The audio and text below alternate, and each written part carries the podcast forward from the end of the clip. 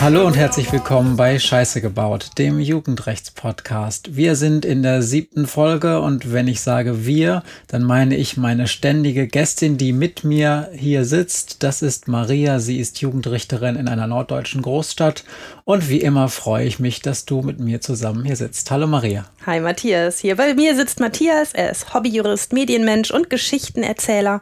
Und wir machen diesen Podcast zusammen, um uns hier zu unterhalten und auszutauschen über die Jugend von heute, ihre Probleme, ihre Chancen, ihre Perspektiven. Und wir reden auch darüber, ob die wirklich so viel Scheiße bauen. Wir haben einiges an Feedback eingesammelt, unter anderem zu der Frage, wie lange unsere Folgen eigentlich sein sollen und ob wir uns beeilen sollen oder nicht. Äh, die Antworten waren vielfältig, aber eindeutig in der Tendenz. Wir sollen bitte so lange reden, Maria, wie wir möchten, weil es ist nie langweilig und insbesondere deine Stimme und deine Vortragsweise wurde des häufigeren gelobt. Das ist sehr lieb. Ich kann mich selber kaum hören. Das geht euch vielleicht auch so. Ähm, aber ich habe mich sehr gefreut. Vielen Dank. Ja, also auch vielen Dank von meiner Seite für eure ganzen Antworten. Äh, das ist wirklich sehr nett und wir werden trotzdem versuchen, die Zwei-Stunden-Grenze nicht ja, zu sprengen. Und heute, glaube ich, vom Themen Spektrum her, dass wir vielleicht auch ein bisschen schneller Ach, Schauen wir mal. Können. Okay. Schauen wir mal. Ähm, bevor ich zu den weiteren Feedback komme, möchte ich euch ganz kurz erzählen, was heute so auf euch wartet. Wir haben wieder einen Fall, der heißt heute Tatjana, richtig Maria? Genau. Dann haben wir wie immer die zwei Fragen und wir haben einen zweiten inhaltlichen Schwerpunkt äh, auf Drängen meinerseits doch ins Programm gekommen. Und zwar geht es um das sogenannte Schwarzfahren oder die juristisch korrekter bezeichnete Leistungserschleichung. Mhm. Das kommt dann im zweiten Fall auf, äh, im zweiten Teil auf euch zu. Vorher möchte ich aber noch den Rest des Feedbacks abarbeiten. Ähm, und zwar habe ich auch einiges an Feedback oder eigentlich an positiven Kommentaren bekommen auf meine Posts in den Social Media Kanälen zum Thema Maskennähen. Da habe ich nämlich ein Foto oder ein paar Fotos geteilt von Masken, die hier im Hause Jugendrechtspodcast erstellt wurden. Maria, erzähl doch mal, warum zum Geier hast du dich am Wochenende hingesetzt und Masken genäht? Weil ich total gerne nähe. Das ist was Produktives und so als Jurist hat man ja wenig in der Hand am Ende eines Tages, außer ein Blatt Papier, wo Urteil drüber steht, aber es ist eine Arbeit mit dem Kopf und ich nähe total gerne. Und unsere Wachtmeister in unserem recht großen Amtsgericht haben zwischendurch keine Masken mehr gehabt, mm, keine Gesichtsmasken und das sind ja welche von ganz wenigen, die nicht auf Abstand gehen können. Also wir anderen können ja sagen, schön zwei Meter Abstand einhalten, aber ein Wachtmeister, der einen Häftling vorführt, der muss nun mal ähm, den anpacken. Und der kann nicht sagen, ach so, geh mal alleine da, wo du gehst, ich gehe mal auf zwei Meter Abstand. Und weil das so ist und weil das für die relativ ähm, blöd war, die Situation, habe ich mich am Wochenende hingesetzt und hier ein paar Masken genäht. Ja, du hast nicht nur ein paar Masken genäht, du hast, glaube ich, gleich 30 Stück oder 40. Ja, 30 für die Wachtmeister. 30 für die Wachtmeister genäht. Und wenn ich das richtig äh, mitbekommen habe, sind das nicht irgendwelche Masken, sondern ganz spezielle Masken. Ja, ich mag so ungern selber Hochstab. Ja, erzähl doch mal ein bisschen. Die haben zwei Lagen und da kann man einen Filter einsetzen und den habe ich aus Staubsaugerbeuteln genäht ähm, oder geschnitten und den kann man dann auch täglich auswechseln und die Masken waschen und sie haben auch über der Nase, äh, da habe ich ähm, äh, Hefter auseinandergenommen, weißt du, die Metalldinger von, von so, äh, von so Schnellhefterdingern. Und äh, da habe ich so einen Bügel ähm, drüber gezogen über die Nase, so dass man sie sich auch so auf der Nase festklemmen kann. Das sind also Masken Deluxe. Ich kann das aus eigener äh, Erfahrung bestätigen. Ich habe auch so eine Maske, die ich jetzt zum Einkaufen immer aufsetze. Die sind sehr gut. Man darf nur keine Brille dabei aufhaben. Die hat er nämlich geschrottet beim letzten Mal. Ich habe die Brille abgenommen und in, in mein Hemdknopfloch gesteckt sozusagen, weil man ansonsten immer eine beschlagene Brille hat, wenn man gleichzeitig Maske auf Und dort habe ich sie vergessen. Dort ist sie dann in die Einkaufstasche hineingefallen von da und wurde dann äh, durch irgendwas zerdrückt und zwar schön in der Mitte einmal durch. Ja, an, an äh, brillenfreundlichen Masken arbeite ich nächstes Wochenende. Okay, so viel zum Thema Masken. Dann habe ich noch ganz kurz was Medienwissenschaftliches zu sagen. Ich habe mit dem Jugendrechtsaccount letztens irgendwann mal etwas in die Richtung ähm, getwittert, ähm, wer sich darüber aufregt, dass immer so viel Quatsch in den sozialen Medien verbreitet wird, da habe ich was dazu zu sagen. Und zwar geht es darum, also ich habe getwittert konkret im sozialen Netzwerk Mastodon sei das viel weniger der Fall. Und das ist nicht nur so, weil auf Mastodon eher vernünftigere Menschen unterwegs sind. Das ist vielleicht der Fall, obwohl die auch teilweise einen kleinen Spleen haben, so wie wir alle. Aber ähm, es hat auch einen konkreten Hintergrund. Und zwar, wenn ihr alle soziale Medien benutzt und dann kommt euch etwas vor die Flinte, was ihr total doof findet, dann benutzen viele Menschen diese Funktion Retweet mit eigenem Kommentar. Das gibt es bei Mastodon nicht. Bei Mastodon kann man etwas sharen, also sozusagen weiter verteilen oder nicht, aber nicht mit eigenem Kommentar. Das führt dazu, dass Dinge, die man total doof findet, man natürlich nicht shared, weil man ja nicht dazu schreiben kann, das finde ich doof, weil. Und das hat den schönen Effekt, dass dann irgendwelche Quatschäußerungen von Quatschpolitikern gar nicht erst weiter verbreitet werden.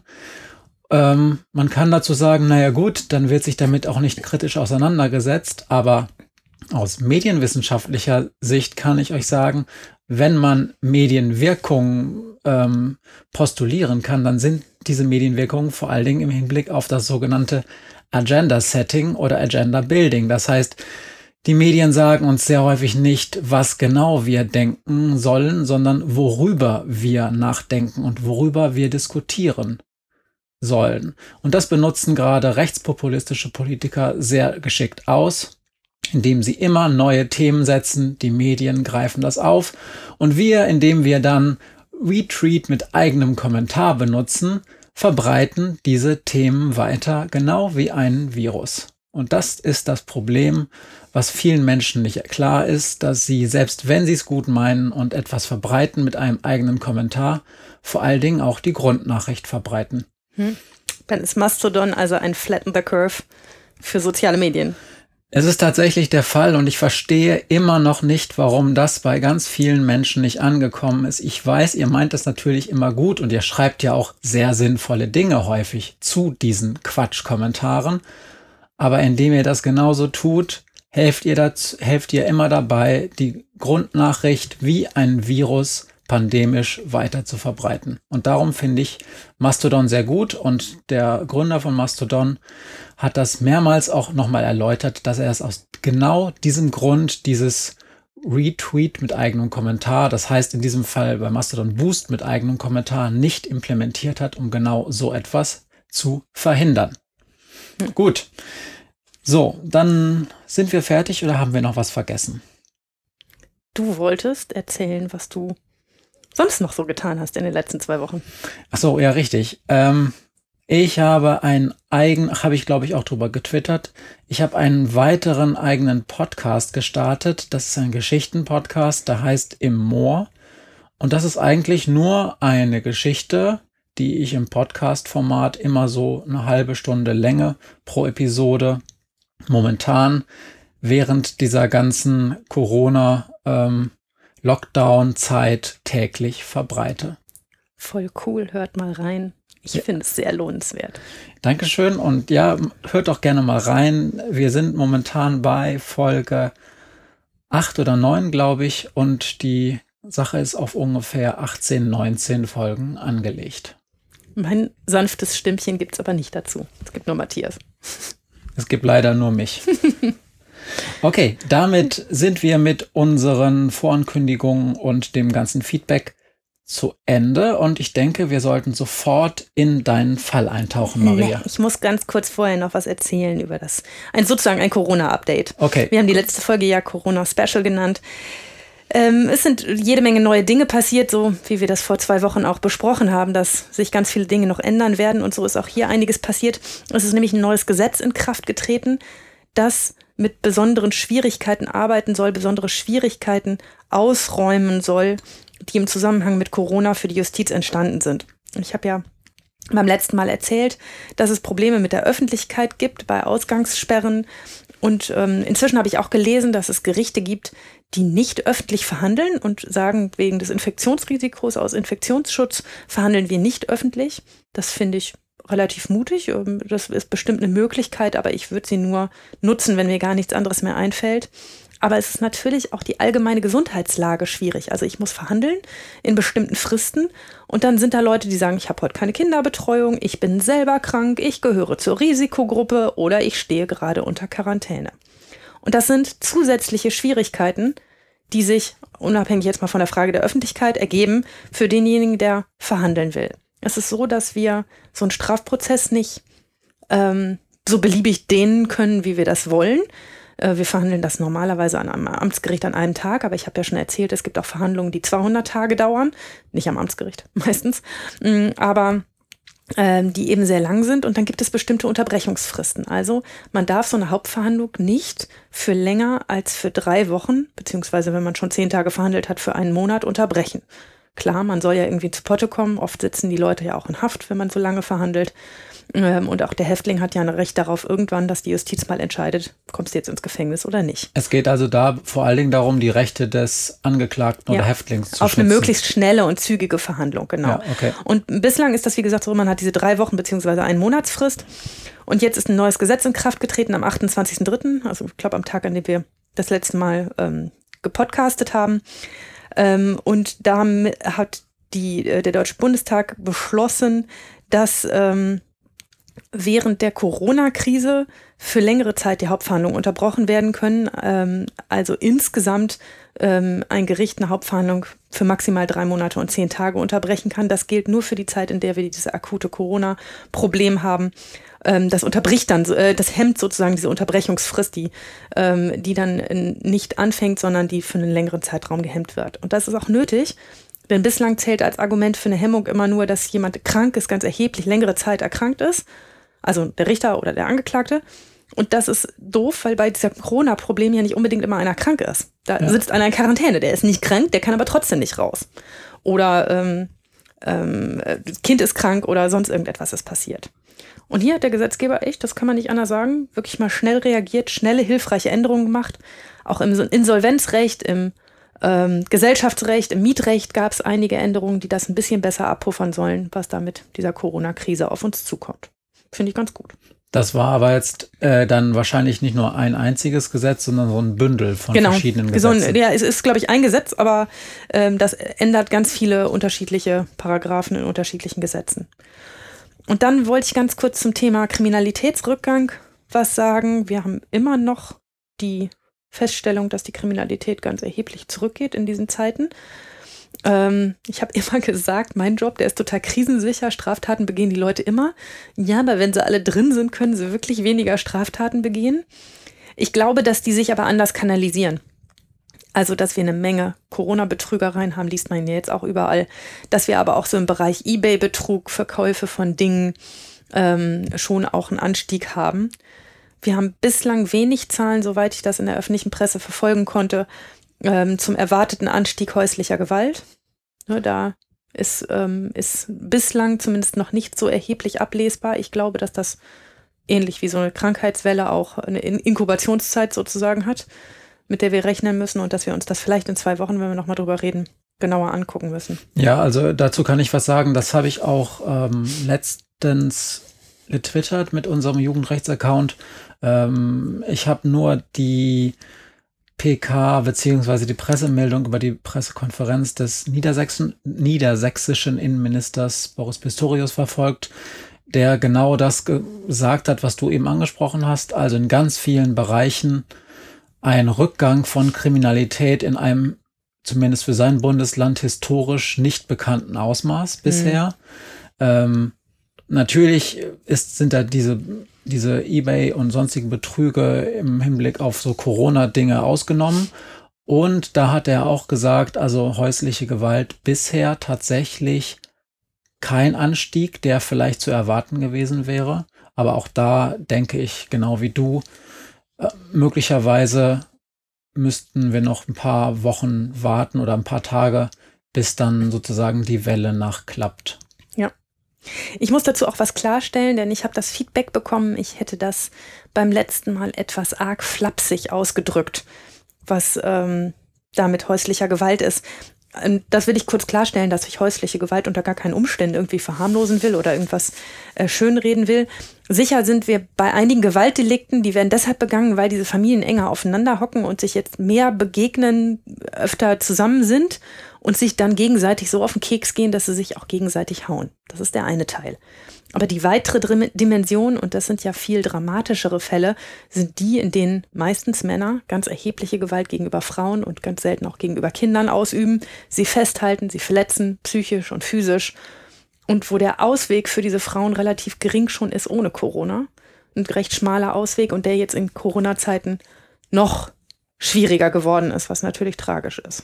Genau, also ich habe das letzte Mal, glaube ich, schon angesprochen, auch die Frau, auch die Frauenhäuser zum Beispiel haben ja mit so Dingen wie Kontaktverbote ja. und äh, Schutzmaßnahmen zu kämpfen und das zu handeln. Das ist total schwer für alle Unterkünfte, die mit vielen Menschen zu tun haben. Das ist das eine. Und das zweite ist, was ich auch dazu noch sagen wollte, die Zahlen sind auch vielleicht deshalb noch nicht so hoch gegangen, weil es eine unglaubliche Sensibilität dieser ganzen Institutionen gibt, die auch jetzt, die auch schon vor dem Corona-Kram äh, damit zu tun hatten, diese, in, diese Familien zu unterstützen. Beispiele. Es gibt jede Menge Institutionen in verschiedenen Städten und Bundesländern, die für ärmere Kinder Mittagessen anbieten und auch Hausaufgabenhilfen. Das ist ja alles weggefallen. Und ich habe zum Beispiel im Radio mehrere Berichte gehört, wie diese Initiativen jetzt wirklich anfangen, mhm. proaktiv ähm, diese Familien, die kennen die ja teilweise zumindest, anzurufen. Also wenn die da eine Kontaktadresse hatten, haben die da haben die da angerufen, haben denen auch äh, mit sozialen äh, Medien Vorschläge geschickt, was man tun könnte, haben gefragt, ob die vielleicht Beratungsunterstützung brauchen, ähm, weil telefonisch beraten geht ja. Und bei denen, die ähm, auch aus Datenschutzgründen diese Adressen natürlich nicht immer haben von den Familien, die haben das möglichst breit über soziale Medien und so weiter veröffentlicht. Meldet euch bei uns, wenn ihr Beratung braucht die haben teilweise auch das Mittagessen dann wirklich per mhm. Korb an die Türen gestellt, weil die wussten, die Familien haben ja auf einmal nicht mehr Geld. Im Gegenteil, häufig ist dann ja noch ein größeres Geldproblem da, wenn zum Beispiel Kurzarbeit in der Familie an, ansteht. Haben dann also wirklich mit Lieferdienst das Essen dann zu den Familien gebracht. Von unserer Stelle, denke ich, kann ich auch in deinem Namen sagen, Dankeschön für dieses Engagement. Voll cool. Ist super und hilft sicherlich auch, dass ganz viel ganz viele schlimme Dinge in diesen Familien verhindert werden. Und da geht es nicht nur um Gewalt, sondern auch um Versorgung, um Kinderbetreuung ja. und so weiter. Echt gut. Also ich, ich habe einen ganz wunderbaren Brief ähm, unserer Tochter dazu gesehen, der Schule unserer Tochter, die geschrieben haben, an die Kinder gerichtet, hier, das ist ja Corona-Zeit, jetzt seid ihr alle zu Hause, das fühlt sich komisch an, ihr habt vielleicht Angst, vielleicht merkt ihr, dass es euren Eltern nicht gut geht. Mm, und die dann in diesem Brief erklären, was ist eigentlich Stress und was ist Hilfebedarf und welcher Stress ist noch normal und ab wo muss man eigentlich mal sagen, hm, ich glaube, ich brauche wirklich Hilfe. Dann mit einer ganzen Liste von Notruftelefonnnummern, Kontakten zu Lehrern, die sagen, wenn ihr was habt, dann meldet euch bei uns. Ähm, tja, das ist super cool. Und wenn ich so an die Jugendlichen denke, die ich so jeden Tag eigentlich in meinem Gerichtssaal sehe, dann weiß ich, dass dann keine Schule ist, die so ein Angebot macht, dass da ähm, wenig Background ist und dass mir manchmal ganz anders wird bei dem Gedanken, welche Kinder da jetzt gerade alleine sitzen und keine Möglichkeit der Flucht haben zu Schule, Kontakt mit Freunden, die diesen Strukturen in ihrer Familie nicht entfliehen können. Also Familien können natürlich kriminalitätshindernd sein, klar, wenn man zu Hause sitzt und nichts machen kann, aber für manche muss das auch die Hölle sein. Und ja, ich kann aus meiner eigenen Erfahrung, ich habe auch mehrere soziale Projekte als Wissenschaftler begleitet und kann mich an einen Besuch in so einer Hauptschule erinnern, wo mir die Sozialarbeiterin damals erzählte, was sie alles machen. Die spielten vor allen Dingen viel Tischtennis und haben dann auch ähm, neben Hausaufgabenhilfe auch noch andere sportliche und auch musikalische Aktivitäten gemacht. Und die sagte mir damals, das, das hat mich damals total geflasht, weil das, weil ich das total neu fand. Das Schlimmste für meine Kinder sind die Ferien. Hm. Und da habe ich dann gedacht, what?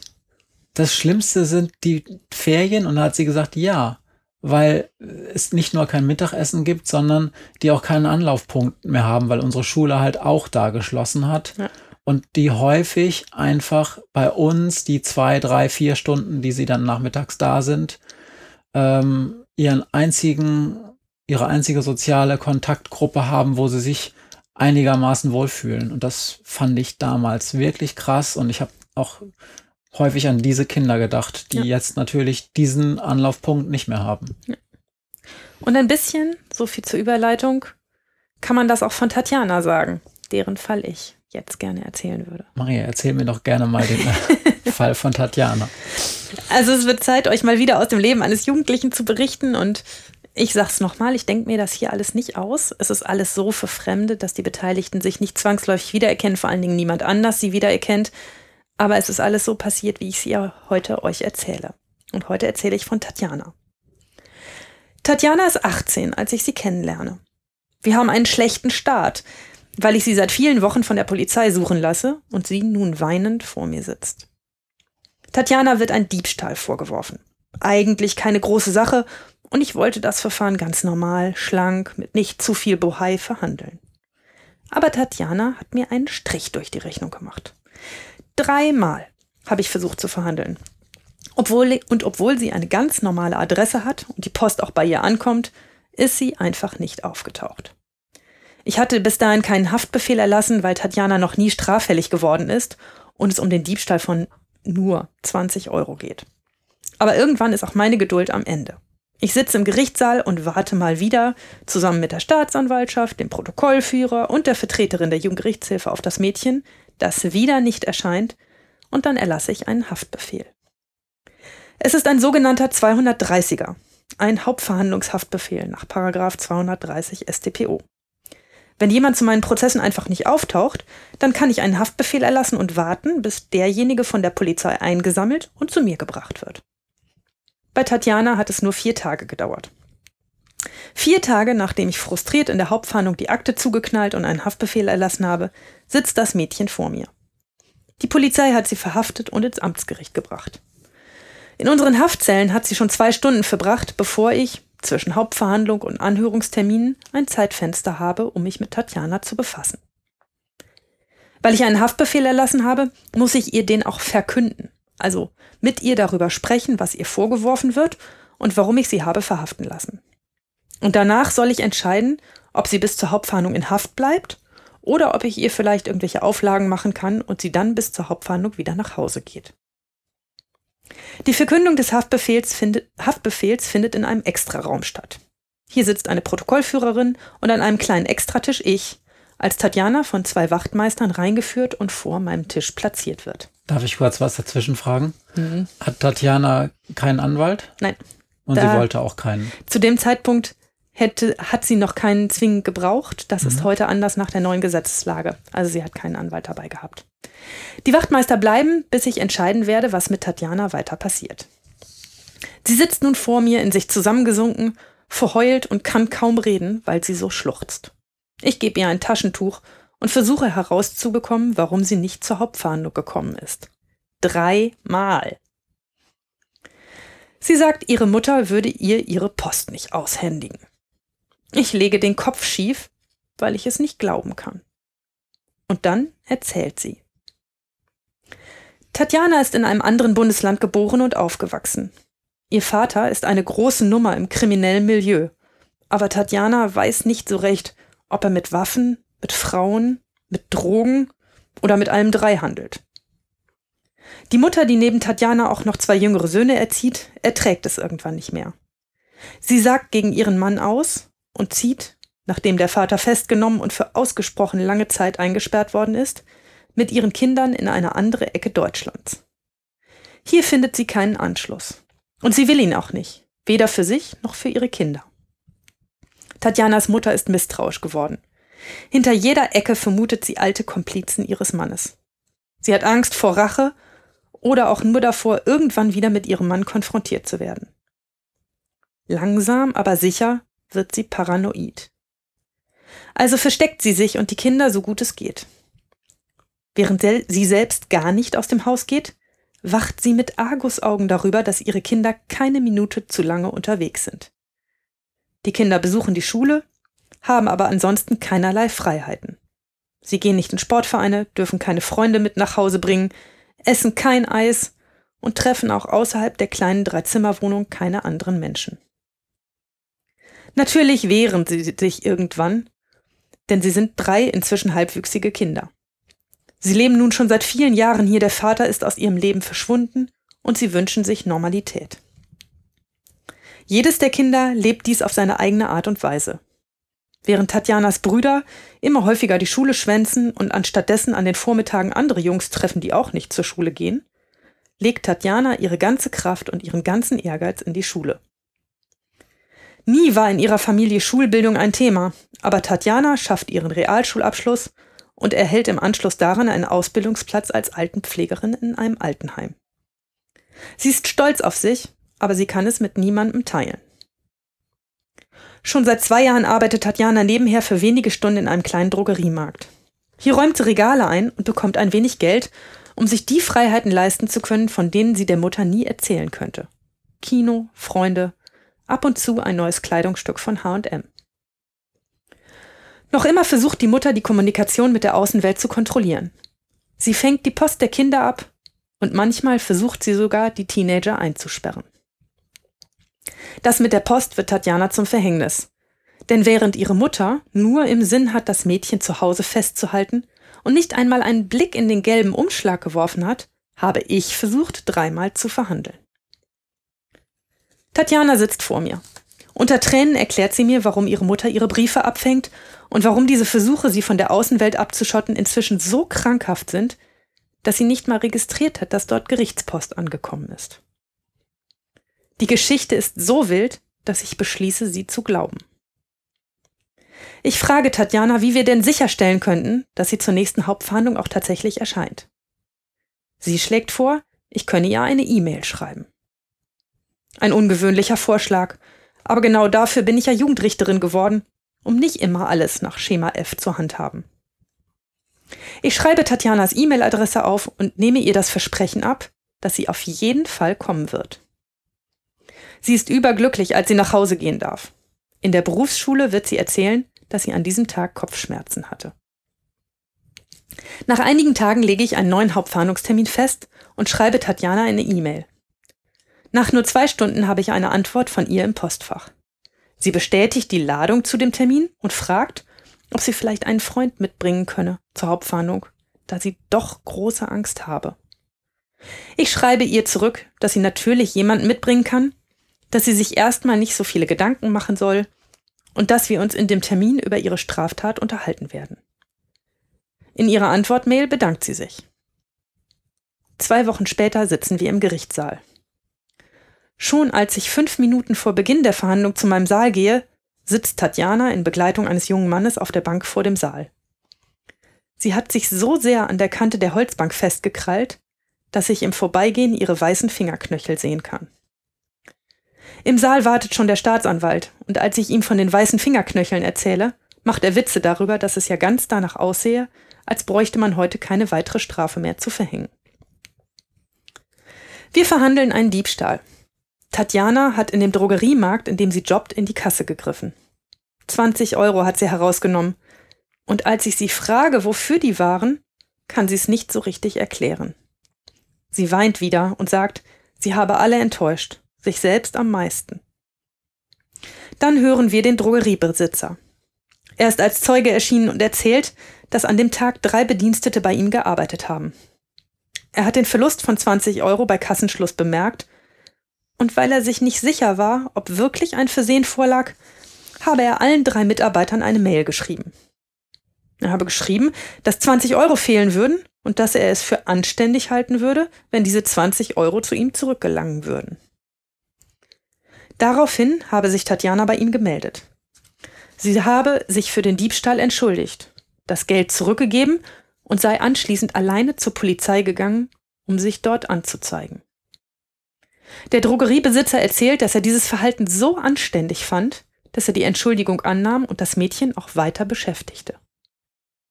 Ungläubig frage ich nach. Aber ja, es stimmt. Sie hat in diesem Laden in die Kasse gegriffen und sich danach so gut verhalten, dass er sie bis zum Tag der Hauptverhandlung weiter als Aushilfe in der Drogerie beschäftigt hat. Ich frage den Drogeriebesitzer, ob ich sie seiner Ansicht nach bestrafen müsse, und er lacht. Er sagt, dass er es gut findet, dass man vor Gericht die Angelegenheit bespreche, aber er sagt auch, dass er sich sicher ist, dass Tatjana so etwas nicht wieder machen würde.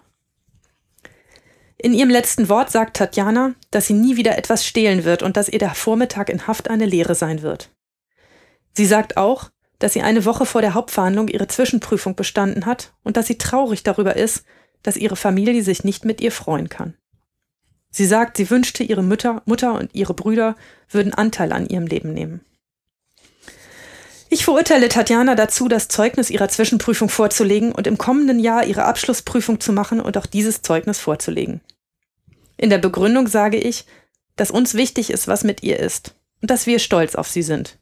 Dass wir es großartig finden, welchen Weg sie gegangen ist und dass sie selbst in der Begehung von Unrecht einen guten Weg gefunden hat, sich wieder richtig zu verhalten.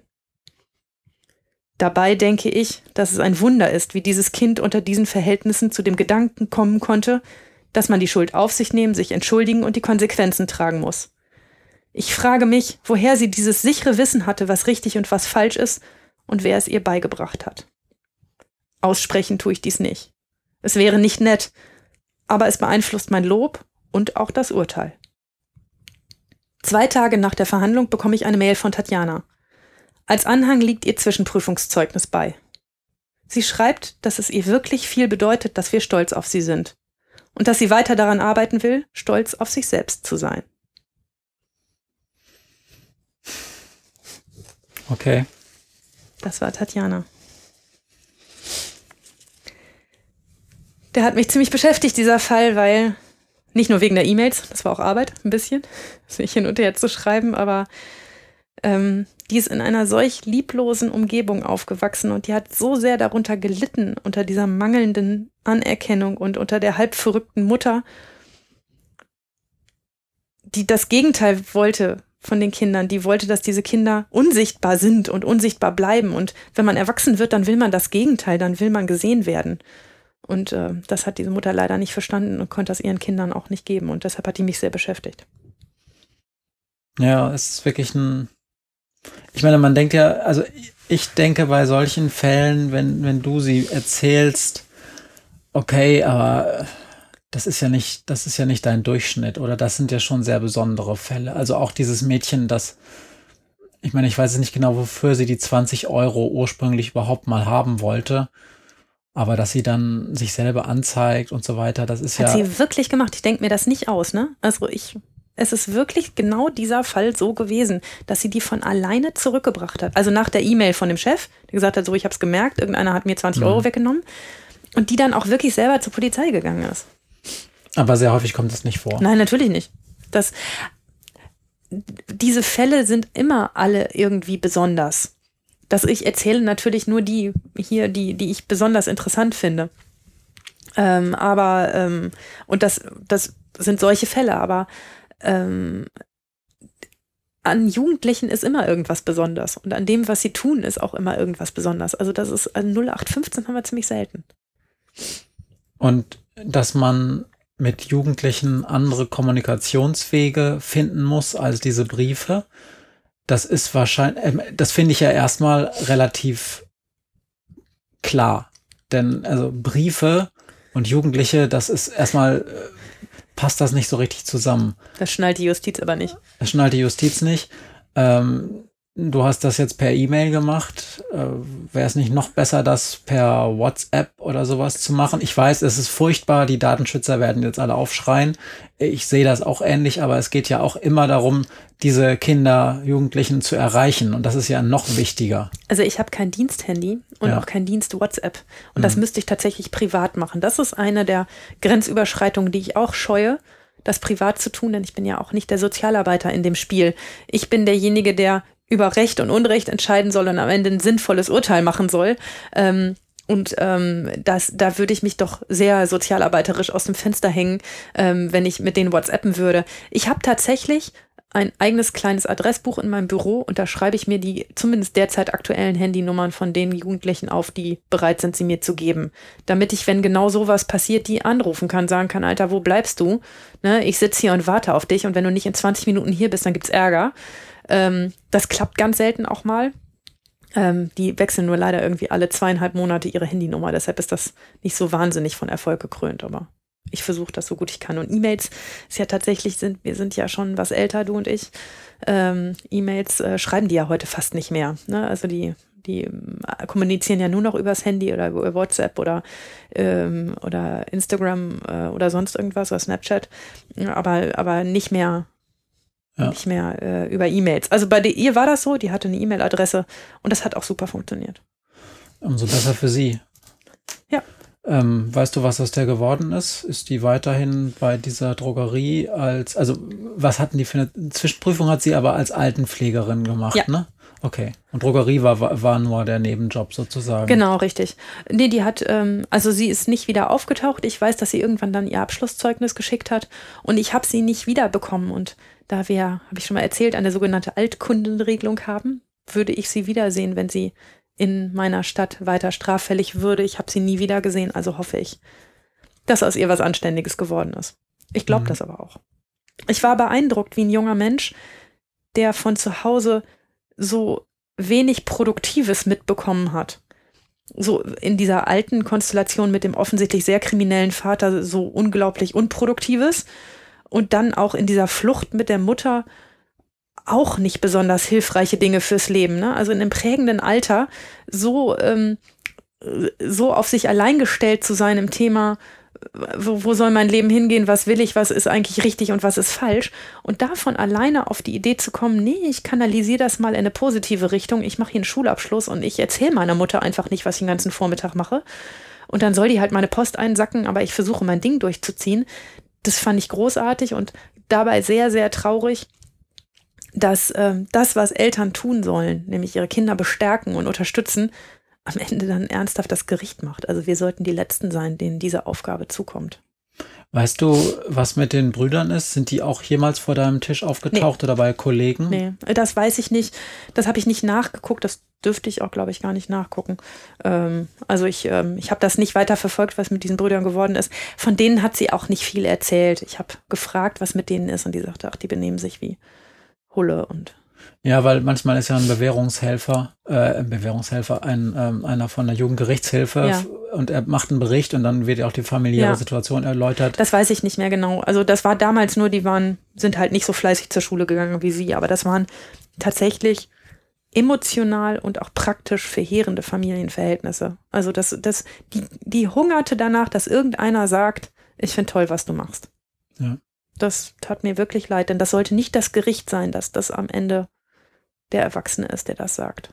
Und das ist ja auch, das Gericht ist ja auch nicht besonders gut darin. Das Nein. muss man dazu sagen. Also man hat manchmal Glück, dass man dann irgendwie jemanden hat, man, wo man eine E-Mail-Adresse hat und der dann auch antwortet. Aber der normale Mensch, der mit Gerichten zu tun hat, weiß, dass dann häufig so eine Antwort vom Gericht dann auch mal zwei Wochen dauert. Mit diesen ganzen Postlaufzeiten, die im Gericht so existieren und so weiter. Das ist ja kein Feedback, was für so einen Jugendlichen irgendwie angemessen ist. Wir sind ja auch super picky mit sowas. Also ich äh, erzähle diese Geschichte ganz oft, wenn ich ähm, zum Beispiel Fortbildungen gebe im Jugendrecht. Mm, dann erzähle ich die immer wieder, weil ich sage, ey, scheut euch doch nicht, eure E-Mail-Adresse rauszugeben. Dann sagen immer alle, hm, ist aber meine E-Mail-Adresse und dann kann mir jeder Hinz und Kunst was schreiben. Ich denke so, meine Güte, es ist deine dienstliche E-Mail-Adresse, dann sollen sie dich halt zuspammen mit, mit Mails. Eine Antwort ist halt schlimmstenfalls nicht. Aber ist mir auch noch nie passiert. Ich hau die immer raus, ich gebe die jedem, der die haben will. Ähm, und ich habe jetzt keine Pillermann-Bilder gekriegt oder sonst irgendwas. Ja, okay. Und selbst wenn, für sowas Ja. gibt's ja Spam-Filter. Ja, und selbst wenn, dann klickt man es halt wieder weg. Okay. Ja, beeindruckender Fall mal wieder. Ähm, wie alt ist Tatjana gewesen zu dem Zeitpunkt, als du 18. sie hattest? 18. Okay, das heißt, sie hätte noch drei Jahre, knapp drei Jahre Zeit gehabt, vor deinem Tisch erneut Ja. zu erscheinen. Und das ist bisher nicht passiert. Ja. Wann, wann war das? 2000? Weiß ich nicht mehr. Ist schon ein bisschen her. Okay. Ja, willst du wahrscheinlich auch nicht genau, Genau. sagen. Okay. Nein, alles klar. Ist eine Weile her. Also gut, wir können davon ausgehen, dass sie tatsächlich 21 geworden ist, ohne dass nochmal was passiert ist. Ja, davon gehe ich schwer aus. Ich glaube auch so, wie die drauf war. Also habe selten einen Jugendlichen erlebt, der so von alleine so alles richtig gemacht. Also kannst du dir die Konstellation vorstellen, dass dich der Ladenbesitzer, bei dem du selber in die Kasse gegriffen hast, ernsthaft weiter beschäftigt? Dafür musst du schon ganz schön viel richtig machen. Das war für mich auch ein, also die konnte mir ja Tod und Teufel erzählen. Aber der, der jeden Tag mit ihr zusammenarbeitet und der sie kennt und der auch ihre Enttäuschung am oder äh, am, am dollsten von ihr enttäuscht worden ist, dass der weiter mit ihr zusammenarbeitet, hat unheimlich viel für mein Urteil ausgemacht. Mhm. Weil, weil ich dachte, okay, also der vertraut ihr offensichtlich weiter und da hat sie unglaublich viel richtig gemacht, wenn sie dieses zerstörte Vertrauen wieder aufbauen konnte. Das hat sie echt gut gemacht. Ja, zumindest war sie in der Lage, offensichtlich Sympathie bei Menschen zu wecken, ja. sowohl bei dem Ladenbesitzer bei als auch bei dir. Bei uns auch, ja. Was ja auch einfach ein Vorteil ist, denn ich weiß von Menschen, mit denen du zu tun hast, wo du sagst, keine Sympathieträger. Keine Sympathieträger. Und zwar in einer Art und Weise, die machen dann gar nichts Schlimmes, aber nee. du sagst einfach, diese Menschen, die will man erstmal nicht unbedingt mögen, ne? Das fällt vielen Jugendlichen, aber das trifft, glaube ich, nicht nur kriminelle Jugendliche, sondern auch viele Jugendliche, die sind nicht immer einnehmend in ihrem Wesen. Ne, die müssen erst noch lernen, dass einnehmend sein übrigens auch einen Vorteil hat. Also manche bleiben es ihr ganzes Leben lang auch nicht, muss man ja auch nicht, man kommt auch so durch. Ähm, aber dass es einen Vorteil hat, ein, ein, sympathischer Mensch zu sein, den die Leute erstmal so auf den ersten Schlag gar nicht so doof finden, ähm, das lernen junge Menschen erst. Und so manch einer steht vor meinem Tisch, bei dem man das Gefühl hat, ähm, das hat er noch nicht drauf. Ja, und auf der anderen Seite ist das ja genau dieses Profil, was zum Beispiel bestimmte Betrüger unglaublich gut können. Oh ja. Ja, also das sind häufig ja Menschen, die eine Menge Scheiße bauen in unserem Sinne, aber die ein unglaublich nettes mhm. oder sympathisches mhm. Wesen haben. Zumindest erzählst du mir das. Ich habe ja so jemanden noch nie live gesehen. Ja, ich lache immer und sage, denen gehe ich immer auf den Leim. Also die sind einfach, wenn die nett sind und wenn die sich gut verkaufen können, dann hat man, nehmen die einen für sich ein. Das ist, ja. Und ja. Betrüger können das manchmal richtig gut. Okay. Ich werde aber auch noch lustige Geschichten über Betrüger erzählen. So viel zum Fall Tatjana. Oder ja. möchtest du noch was dazu sagen? Nee. Dann kommen wir jetzt zu den zwei Fragen. Ja. Hm, jetzt hast du schon ganz viel geredet, also stell du mir vielleicht deine Frage mal wieder. Oder möchtest ja, du nö, erst? ist gut. Okay, dann. Matthias, eine Frage an dich. Was würdest du machen, wenn du einen Jugendlichen in einem Geschäft beim Klauen beobachtest? Gute Frage. Also ich bin tatsächlich jemand, der unglaublich zurückhaltend ist und ich bin auch jemand, der von sich behaupten würde, dass er ein guter Beobachter und ein schlechter Intervenierer wäre, ist. Also und ganz im Ernst, vielleicht würde ich einfach gar nichts machen. Also ich bin, ich bin jemand, der, der äh, das dann auch doof findet, der aber auch ein bisschen ängstlich ist. Und also ich, und also ich muss, muss dazu sagen, ich, ich sehe sowas auch nicht sehr häufig. Also ich, ich achte schon. Ich sehe es doppelt so häufig. Ja, ja, ich achte schon sehr stark auf das, was ich da gerade tue. Und ich lasse ganz, lasse die Leute aber machen, was sie, was sie so machen. Und das interessiert mich häufig auch nicht so doll. Gut, aber wenn ich es dann sähe, dann hoffe ich von mir, dass ich zu der Person, die es gemacht hat, ginge und sagen würde, Alter, ich habe das gesehen, dreh das mal zurück. Das wäre mein erster Impuls. Also ich würde jetzt nicht petzen gehen, in mhm. Anführungsstrichen, mhm. sondern ich würde als erstes darauf hinwirken, dass die Person das wieder rückgängig macht. Weil ich das irgendwie, und das weiß ich nicht, ob es das richtige Wort ist, anständiger finde, demjenigen erstmal die Chance zu geben, das wieder wieder richtig zu machen. Also das wäre sozusagen mein Idealbild von dem, was ich tun würde. Mhm. Ähm, ja, also. Ich weiß gar nicht, ob ich das so ideal fände, weil man dann demjenigen, der es häufiger tut, ja signalisiert, gut, jetzt heute kommst du damit nicht durch, weil da hatte ich so einen Typ gesehen. Und morgen ist ein neuer Tag, dann ist der Typ auch weg. Ja, hast du wahrscheinlich völlig recht aus der, aus der Verfolger, also aus der staatlichen Verfolgerperspektive, ja. der ja auch weiß, dass viele Leute, die das einmal machen, es auch häufiger machen, ist es wahrscheinlich sinnvoller ähm, zu zeigen, dass das immer Konsequenzen hat, ne?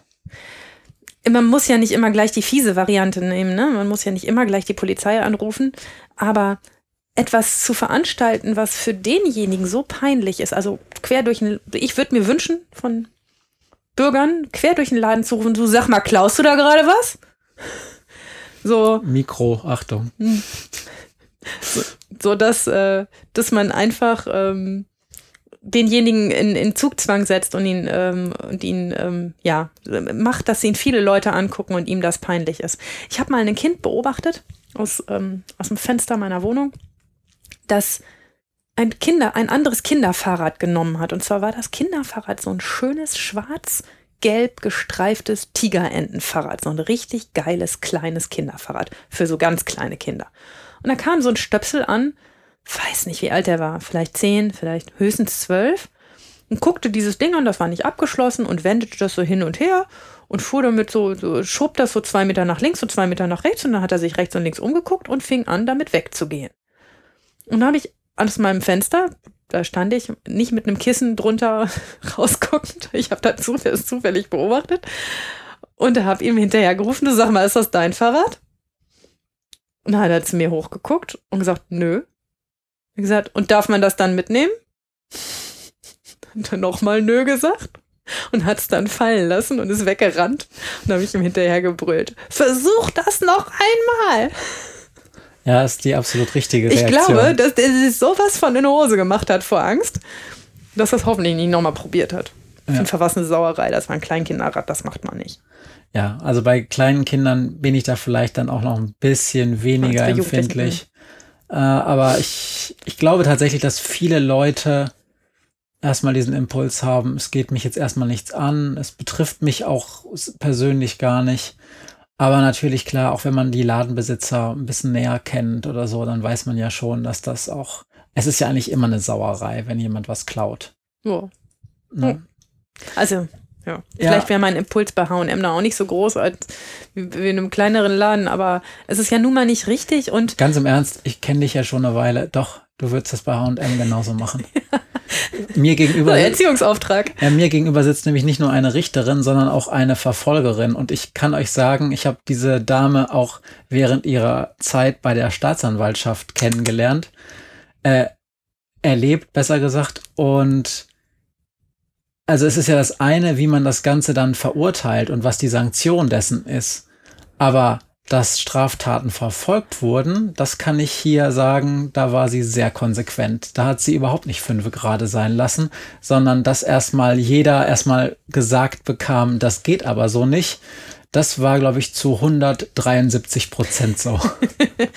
Das ist ja auch richtig. Also, ne, diese- dieses alberne Sprichwort, dass, äh, dass ein ganzes Dorf ein Kind erzieht. Ähm, ich glaube, dass da, wo Eltern Kinder nicht sehen, weil sie nun mal gerade nicht dabei sind, wenn da andere Erwachsene sind, die sagen, du sag mal, klaust du da gerade was? Und hat dir das jemand beigebracht, dass das in Ordnung ist? Das ist gar nicht so schlecht. So ein bisschen ein Auge auf seine Mitmenschen zu haben und auch zu sehen, wenn sie Dinge falsch machen und es vielleicht anzusprechen. Und ganz mal Hand aufs Herz, ähm, ich wei- weiß, jetzt drehen wir hier gerade die Fragen um, aber ähm, es gibt ja nun viele Gesetze. Also es gibt ja viele gesellschaftliche Normen und viele dieser Normen stehen auch in einem Gesetzbuch drin.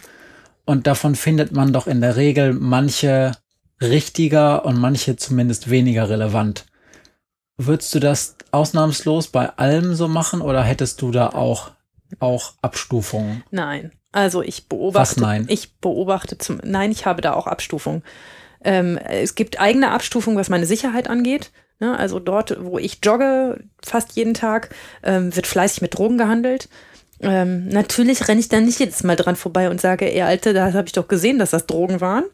Äh, ne, das tue ich gerade deshalb nicht, weil es meine tägliche Joggingstrecke ist und weil ich keine Lust habe, dass die Stadtdealer ähm, wissen, dass die Truller, die sie übrigens dauernd an, anquatscht, hier jeden Tag langläuft. Das ist auch eine Frage der eigenen Sicherheit. Ähm, und es gibt auch Dinge, die ich weniger schlimm finde, muss ich sagen. Also ob ich einen Schwarzfahrer verpetzen würde, zu dem Thema kommen wir ja später noch. Ähm, oder ob ich hier dann die Energie entfalten würde, zu sagen, ey, du musst aber noch ein Ticket lösen, weißt du schon. Puh. Ich kann dazu eine, eine Anekdote erzählen, die mir gerade noch einfällt. Ich saß letztens äh, im Auto mit Maria und wir haben uns überhal- unterhalten über einen Platz, wo stadtbekannt ist, dass da so Dealer rumstehen. Und wir haben uns dann, wir haben, waren auf dem Weg zu Freunden, um da was abzugeben, weil besuchen darf man die ja jetzt nicht. Und dann haben wir uns über, befragt, was machen die jetzt eigentlich? Sind die da eigentlich immer noch? Und wir fuhren über diesen Platz, das ist so eine Kreuzung, und dieser Platz war leer. Und ich so, oh, guck mal, ist leer. Ist ja nichts los. Und wir fuhren so rüber und ich sag, nö, ist ja keiner da. Und Maria sagte, da, da und da. Ja, da hatte die drei Dealer erkannt und ich so, woran erkennst du, dass das Dealer sind? Hast du die schon mal vor deinem Richtertisch gehabt? Nee, sagt sie, das, aber das sehe ich. Ich sehe das, wie die sich äh, bewegen, wie die sich verhalten. Ich habe die, ich habe die Menschen dazu nicht mal gesehen, bevor ich sie gesehen habe. Das liegt aber auch an deiner manchmal eingeschränkten Außenwahrnehmung. Ich habe das Radar immer an. Das ist wie mit Ärzten, die überall Kranke sehen, sehe ich natürlich überall Straftaten. Ähm, und vielleicht war es auch ein böses Vorurteil an dem Tag, aber ich glaube, die drei, ja, die ich da ausgemacht habe, das waren schon welche. Okay. Na gut. So, Na gut. jetzt äh, bin ich dran mit ja. Fragen. Maria, hättest du eigentlich gerne eigene Personalverantwortung? Ich erzähle kurz was ja. da, dazu. Ich hatte in meinem Leben schon einiges an Personalverantwortung, also musste Leute schon einstellen und auch feuern und konnte diesen Leuten auch dann dafür ziemlich, also natürlich nicht gerne, ne? Und, und konnte diesen Leuten aber auch dann häufig oder musste ihnen sagen, was sie jetzt heute zu tun haben und so weiter und so fort. Da hängt ja ganz viel dran. Bei den Richtern in Deutschland ist das nicht so, obwohl sie ja ziemlich gut bezahlte Jobs sind mit viel Verantwortung, nicht mal die Menschen, die ihnen in einigen Amtsgerichten soll das so sein, den Kaffee hinstellen oder sowas, sind sie direkt personalverantwortlich gegenüber. Das heißt, äh, die können sich natürlich darüber beschweren, bei, wenn was nicht funktioniert hat, die beschweren sich zumindest formal nicht bei diesen Menschen, sondern die gehen dann zu einer Geschäftsleitung der Verwaltung und die kann das dann feedbacken diesen Menschen gegenüber. Das heißt, auch hochbezahlte Richter, auch an, an höheren Gerichten, haben keine eigene Personalverantwortung, wenn ich das richtig sehe. Jein. Also natürlich hat man insofern Personalverantwortung, als man mit anderen Menschen zusammenarbeitet, mit ihnen gemeinsam ein Produkt erstellt, ne? so eine Akte von bewegt über mehrere Wochen ähm, und, und äh, dort Dinge macht. Und natürlich, wenn ich. Das mit, nennt man an Kollegen. Genau, aber wenn ich mit irgendwas nicht einverstanden bin, was dann passiert ist, dann sage ich das natürlich schon auch. Ich habe aber keinen keine Durchgriff sozusagen. Wenn das dann nicht passiert oder nicht so passiert, wie ich mir das vorstelle, oder derjenige sagt, nö, sehe ich aber anders, ähm, dann kann ich nicht denjenigen feuern oder, oder sagen, ähm, dann musst du jetzt zur Strafe woanders arbeiten oder sowas. Das kann ich selber nicht. Oder Deshalb sagen, meine Akte, meine Regeln oder sowas. Ja, ja. Ne? Nee, das, weil das versuchen Richter ab und an mal, aber das funktioniert auch, das kommt immer ein bisschen drauf an, wie hartnäckig die anderen Beteiligten so sind. Ähm, ich glaube, dass wir viel davon profitieren würden, wenn wir mehr Personalverantwortung hätten und wenn wir das, ich glaube ja immer, dass man mit positiven Zusammenarbeiten viel Positives erreichen kann und so ein, ähm, so ein Beamtenjob ist ja immer eine schwierige Sache. Also du sagst immer, und das ist nicht falsch, ähm, bei uns kann man, so, so ein Richter, der, der schöpft seine, ähm, seine Zufriedenheit an einem Tag daraus, was wie er mit den Leuten umgegangen ist und ob er ein gutes Feedback gekriegt hat oder auch nicht. Ähm, aber ansonsten ist so ein Beamtenjob ja einfach sehr, man, also die größte Aufgabe ist, keinen Fehler zu machen. Und ja. das ist, ähm, das ist eine schwache Arbeitsmotivation. Und ich würde viel, ich hätte sehr gerne Personalverantwortung, um mehr Arbeitsmotivation hervorzurufen, um zu sagen, hier komm, wir fangen gemeinsam den Räuber. Wir sind dafür zuständig, also ich habe jetzt das Verfolger gehen. äh, irgendwie, wir sind dafür zuständig, dass das jetzt hier heute gut läuft und dass das funktioniert. Und natürlich in so einem riesigen Amtsgericht wie dem, in dem ich arbeite, da sind die Abläufe schwergängig, nicht so leichtfüßig, wie ich sie gerne hätte. Und wenn ich irgendwie ähm, zwei Leute an meiner Seite hätte, mit denen ich gemeinsam diese Sachen da machen würde, dann wird das äh, besser funktionieren, als es jetzt funktioniert. Vieles jetzt auch gut, das will ich gar nicht sagen. Ähm, und vieles funktioniert gut, aber das funktioniert auch deshalb gut, weil ich viel versuche, mit den Leuten zu kommunizieren. Aber wie motivierst du dann im Alltag? Denn es ist ja nun häufig auch so, da hast du noch eine Akte und die muss eigentlich heute noch vom Tisch, weil Ja. dieser, dieser Brief raus muss. Und dann weißt du aber, die Geschäftsstelle, die das macht, die geht eigentlich jeden Tag um drei. Ja, und es ist jetzt, es ist jetzt schon fünf nach drei. Dann stehe ich vom Tisch und sage, tu es mir bitte, tu mir bitte diesen Gefallen. Und nur deshalb, weil es bis jetzt irgendwie noch keinen gegeben hat, der gesagt hat, du ist mir doch egal, ob du jetzt den Gefallen möchtest oder nicht. Ich gehe dann jetzt mal. Ähm, nur deshalb hat das noch nie geknallt, weil, ähm, weil man mir diesen Gefallen dann gerne tut. Ähm, aber ähm, ja, ohne den Gefallen sehe ich alt aus. Ganz oft, oft lege ich auch auf meine Akten, wenn sie richtig doof sind. Also ich, wie manchmal verfüge ich ja auch Sachen, wo ich weiß, okay, da hat meine Geschäftsstelle jetzt drei, zwei Stunden oder drei Stunden mit zu tun, um das abzuarbeiten, was ich da gemacht habe. Und wenn ich weiß, die kriegt schon einen Anfall, wenn sie die Akte aufschlägt, und dann lege ich da manchmal Snickers drauf oder sowas, damit es besser geht. Okay. Ja. Das verstehe ich. Ich habe früher mal äh, als Jugendlicher Posaunenschüler gehabt. Äh, ich war, da musste ich Lehrer spielen, das konnte ich auch gar nicht. Dann habe ich auch angefangen, den Schokoladentafeln mitzubringen. Das ist schlecht fürs Posaunespielen, ne? Äh, ja gut, das haben sie erst immer am Schluss bekommen. Aber ich habe mir dann auch immer so gedacht, eigentlich muss das auch anders gehen. Ich kann nicht immer nur mit Schokolade arbeiten. Das nutzt sich ja auch ab, oder? Nö, ach, das geht eigentlich ganz gut, aber ähm, ich weiß ja von anderen Menschen, die, äh, die eigene Firmen haben, wie mein Mann zum Beispiel, oder hatten, ähm, dass, äh, dass es schon cool ist, wenn man sich ausdenken kann, was kann ich für die Mitarbeiter tun, was, womit arbeiten die besser und zufriedener und womit kann ich dann auch besser und zufriedener arbeiten. Ne? Also regelmäßige Feedbackgespräche, ähm, Möglichkeiten finanziell mehr oder weniger zu verdienen, wenn man was gut oder, oder nicht so gut macht. Ich finde, das sind alles großartige Sachen und die sind im Beamtentum eben, ach naja, es ist halt sehr schwergängig. Das stimmt. Ja. Okay. Also ich, ich halte mal, ich halte mal fest, du hättest schon gerne mehr Personalverantwortung, wenn es das Beamtenrecht zuließe. Ja. Okay. Kann man Aber nicht anders das sagen. lässt es wohl nicht zu. Zumindest in den Strukturen, in denen wir im Moment arbeiten nicht. Wer weiß, was alles nach dieser Corona-Krise anders wird. Okay, wir werden sehen. Dann kommen wir zum nächsten oder letzten großen Schwerpunkt und das ist das Thema des Schwarzfahrens.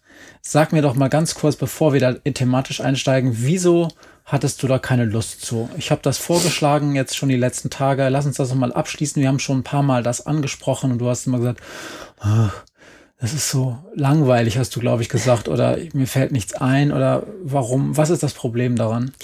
Das ist so sehr Alltag. Hm. Also ähm, das, äh, die, die, die Schwarzfahrten sind, sind, wenn man es mit einer Arztpraxis vergleicht, die, die aufgeplatzten Knie. Ne? Also wir, äh, das, das ist relativ ähm, niederschwellig sozusagen in der Straftat. Das ist keine hohe Kriminalität. Ähm, das ist von der Tat her nie interessant, ne? weil da ist einer ohne Ticket gefahren, ja, dann kann ich gucken von wo bis wo, aber ähm, ich muss nie rauskriegen, was ist passiert, weil das ist immer klar und das ist ja auch am Strafrecht interessant, was ist eigentlich passiert und was ist der Fall. Ähm, wie hat jemand was angestellt? Ähm, wie hat das geschafft, dass das nicht entdeckt wird oder später entdeckt wird?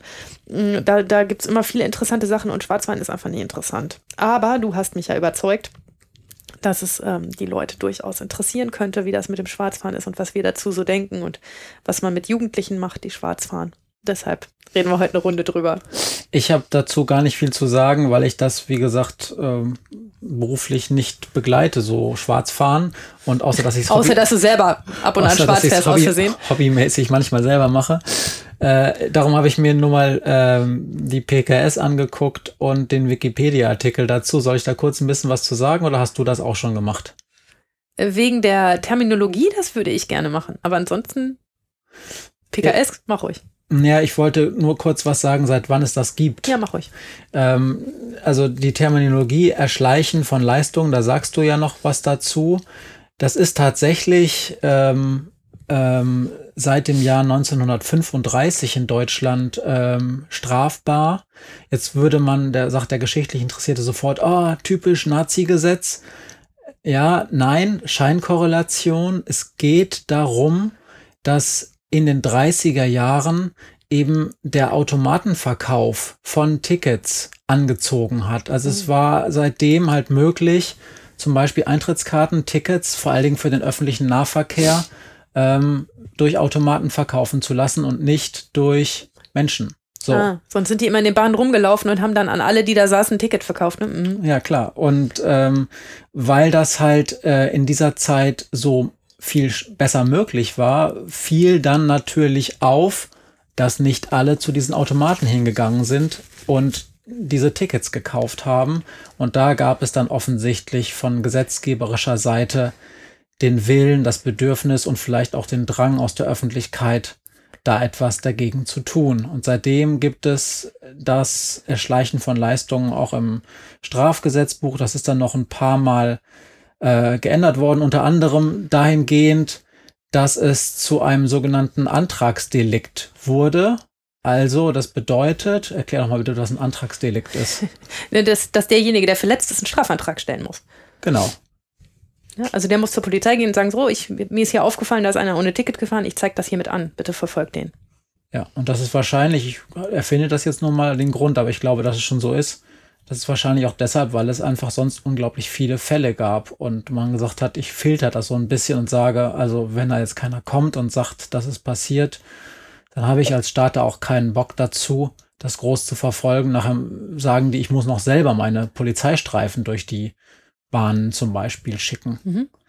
Und das Zweite, was ich noch erzählen wollte, ist sozusagen, was ähm, die Breite dieses äh, Straftatbestands ist. Oder wolltest du noch was zu erzählen? Nee, nee, mach ruhig. Ähm, Erschleichen von Leistungen kann man ja theoretisch ganz viel. Beispiels, beispielsweise kann ich ins Fußballstadion gehen und mich irgendwie versuchen, an den Ordnern vorbeizudrücken und so ins Stadion kommen. Oder am Kino genauso. Ich könnte halt versuchen, durch irgendeine Hintertür ins Kino zu kommen und so in den Kinosaal zu kommen. Auch das wäre ein Erschleichen von Leistungen. Also, ich nehme eine Leistung wahr, für die ich nicht bezahlt habe. Mhm. Das passiert nur relativ selten, denn der ganz, ganz, ganz überwiegende Teil von Leistungserschleichung findet wirklich im öffentlichen Nahverkehr statt. Also das sogenannte Schwarzfahren. Und äh, darum ist Leistungserschleichung und Schwarzfahren häufig synonym gebraucht, obwohl dieser Paragraph, das Erschleichen von Leistungen, eigentlich einen viel größeren Straftatbestand umfasst, was er aber im Prinzip nicht tut, weil es im Prinzip eigentlich in der Regel ums Schwarzfahren geht. Also ich kann hier mal ganz kurz vorlesen. Ne? In der, der Paragraph 265a im Strafgesetzbuch und da steht, wer die Beförderung durch ein Verkehrsmittel oder den Zutritt zu einer Veranstaltung oder einer Einrichtung in der Absicht erschleicht, das Entgelt nicht zu entrichten, wird mit Freiheitsstrafe bis zu einem Jahr oder mit Geldstrafe bestraft. Ja, also darunter fällt jede Menge mehr. Ich habe gerade, als du es erzählt hast, versucht, mich zu erinnern, ob ich jemals eine Leistungserschleichung hatte, die kein Schwarzfahren war. Und? Ich glaube, nein. Ja. Also ich, ich kann mich zumindest akut nicht erinnern, ob es jemals, dass, dass ich es jemals gehabt hätte. Ja. Ähm, was ich noch dazu äh, beitragen kann, ist, dass wenn wir uns so die, die, die Fallzahlen angucken, ähm, also es ging auch damals, ähm, äh, als das erfunden wurde, ging es ja auch darum, also früher hätte man gesagt, so ein, so ein Ticket irgendwie nicht zu kaufen, ist eine Art Betrug weil dann hat man halt immer einen, zum Beispiel einen Fahrkartenverkäufer betrogen, indem mhm. man sich zum Beispiel an den vorbei, an dem vorbei geschummelt mhm. hat oder so. Das Problem ist, man kann so einen, man kann so einen Automaten so schlecht betrügen, zumindest mhm. nicht in der Regel. Darum hat man das erfunden, dass man halt Erschleichen von Leistungen. Ah, dafür gibt es eigentlich den Computerbetrug, aber. Aber auch erst viel mhm. später. Genau. Ähm, so, und äh, es ist dann, ähm, in den letzten drei Jahrzehnten ist dieser Straftatbestand eigentlich immer stetig angestiegen, bis so 2010 ungefähr. Wir haben jetzt 2019, ähm, haben wir ungefähr 200.000 Fälle im Jahr gehabt von Leistungserschleichung und es gab einen zwischendeutlichen nochmal Höh Höhepunkt 2015. Es ist auch klar, warum. Das sind halt die ganzen Geflüchteten nach Deutschland gekommen häufig auch ähm, teilweise mit der Bahn tatsächlich dann. Mhm. Und was hatten dann die Schaffner Besseres zu tun? Die haben dann gefragt, und haben sie auch eine Fahrkarte? Nein, aufgeschrieben. Das wissen wir vielleicht noch einige von uns. Das wurde dann nachher auch eingestellt, zumindest in diesen ersten Tagen dieser Flüchtlingskrise, wo dann ganz viele gekommen sind. Aber es wurden halt am Anfang gerade echt noch viele aufgeschrieben. Mhm. Und darum gab es da so viele Fälle, ist jetzt meine Hypothese. Aber so ungefähr 200.000 Fälle mhm. haben wir im Jahr von Leistungserschleichung. Zumindest war das im letzten Jahr 2019 der Fall in der Hellfeldkriminalität. Die Dunkelfeldkriminalität von Leistungserschleichung dürfte natürlich ein Vielfaches höher sein. Denn auch das ist ja was, was äh, einige vielleicht wissen. Äh, es werden nicht unbedingt immer sofort ähm, sofort die erste Leistungserschleichung sofort ans, an die Staatsanwaltschaft weitergegeben. Das kommt aber auf die, den jeweiligen Nahverkehrsverbund an, ob das so passiert oder nicht. Und auch die Staatsanwaltschaften geben ja nicht sofort die allererste Anzeige wegen Leistungserschleichung, zum Beispiel gegen einen Jugendlichen, der so 16 ist, sofort an euch weiter, oder? Ja, das stimmt, aber das wäre ja jetzt eine gerichtliche Statistik. Ja, das stimmt. Also die PKS erfasst die ja, also die polizeiliche Kriminalstatistik erfasst die ja trotzdem, so, sobald sie angezeigt werden. Genau. Ob nur Anklage erhoben wird oder nicht. Aber stimmt, das wird natürlich erst x-mal eingestellt, bevor eine Anklage dann tatsächlich erhoben wird. Ja, aber ähm, ich habe hier bei mir als, als neuen Punkt stehen, ähm, warum heißt das eigentlich Schwarzfahren? Und ähm, dazu habe ich mich heute schlau gemacht, ganz kurz in, in meinem Kopf gerattert, ob das eigentlich eine rassistische äh, Anwandlung ist, sowas so zu nennen. Ähm, ich habe bei Wikipedia nachlesen können, dass es sich um eine Herleitung handelt aus dem Begriff Schwärzen als Bezeichnung für etwas, was eine illegale Aktivität ist, irgendeiner Form, ähm, was wahrscheinlich daher kommt, dass Kriminelle oft nachts unterwegs sind oder sich die Gesichter schwarz gemacht haben es gibt ja auch Schwarzgeld und Schwarzarbeit und Schwarzbrennerei und solche Sachen. Mhm. Das ist die eine These. Und die andere Theorie geht davon aus, dass es sich um den jiddischen Begriff Schwarz handelt, der so viel bedeutet wie Armut. Ein Schwarzfahrer also jemand ist, der ein Armenfahrer ist, jemand, der ohne Ticket fährt, weil er das Ticket nicht bezahlen kann. Ob was davon nun stimmt, weiß ich nicht genau, aber ähm, die Sprachforscher sind sich einig, dass es keinen rassistischen Hintergrund hat. Ähm, Im Moment gibt es ganz wenig Schwarzfahrten, weil unsere Bahn und in den öffentlichen Verkehrsmitteln, zumindest in den meisten, im Moment nicht kontrolliert wird. Das heißt, es gibt ganz viele Schwarzfahrten, aber sie werden eben nicht entdeckt. Und jetzt ist die Frage, ähm, die Leute sagen tatsächlich immer vor Gericht, wenn ich sie frage, warum hast du das gemacht? Ja, hatte ich kein Geld für ein Ticket. Und das ist die Frage, ist das wirklich so? Können die sich, fahren die deshalb ohne Ticket, weil sie sich kein Ticket kaufen können? Tja, und ähm, dazu würde ich immer sagen, natürlich kostet so ein einzelnes Ticket nicht viel. Das Geld wird so jeder irgendwie immer zusammenkriegen, die 2,60 Euro bis, weiß nicht, was das in München kostet oder in Hamburg oder in Frankfurt. Ähm, aber irgendwas zwischen 1,50 und, und, und, und 4,50 wird es irgendwie immer kosten. Ähm, aber wenn man jeden Tag fahren muss, läppert sich das natürlich. Und ich, ich persönlich finde unsere öffentlichen Nahverkehrsmittel viel zu teuer. Eine Monatskarte in unserer Stadt kostet, ich glaube, aufwärts von 57 Euro bis, je nachdem, wie viel Zonen man dann fährt, bis zu 70 oder 80 Euro. Und Hartz-IV-Empfänger kann das einfach nicht bezahlen von nebenher. Ja, und die andere Frage ist natürlich ähm, auch, warum muss eigentlich der Staat äh, Ressourcen bereitstellen mit Polizei, mit Staatsanwaltschaften, mit Jugendrichterinnen und Jugendrichtern und auch normalen Richtern, Richterinnen, um Schwarzfahrten zu verurteilen, wo doch eigentlich ein privates oder halbprivates Unternehmen, wie das die meisten öffentlichen äh, Nahverkehrsbetriebe sind in Deutschland, mhm. damit zu kämpfen hat, dass Menschen ihre Leistungen nicht bezahlen. Da könnte man auch sagen, was hat der Staat damit zu tun, dass du liebe, äh, liebes Nahver äh, lieber Nahverkehrsverbund, deine, dein, deine äh, Bezahlprozesse nicht in den Griff kriegst. Ich hatte mal einen Kollegen, der so argumentiert hat, der gesagt hat, ähm, niemand käme auf die Idee, massenhaft Anklagen zu schreiben, Anzeigen zu erstatten und Anklagen zu erstatten, wenn unser heimisches Fußballstadion keine Ordner aufstellen würde, sondern die Türen aufmachen würde und sagen würde, ihr müsst aber ein Ticket kaufen. Wenn dann irgendwie die 100.000 da reinlaufen würde oder die 30.000, wie viel in so ein Stadion passen, und die alle nicht zahlen würden, da würde jeder mit den Schultern zucken und sagen, ihr selber schuld, wenn du da vorne keinen hinstellst, der aufpasst, ob auch alle ein Ticket haben. So hat der Kollege damals argumentiert und hat Schwarzfahrer freigesprochen. Das ist aber nicht gut geendet. Das hat, haben die Obergerichte ihm aufgehoben und ähm, ihm geschrieben, er müsse es weiter verurteilen, es sei weiter strafbar.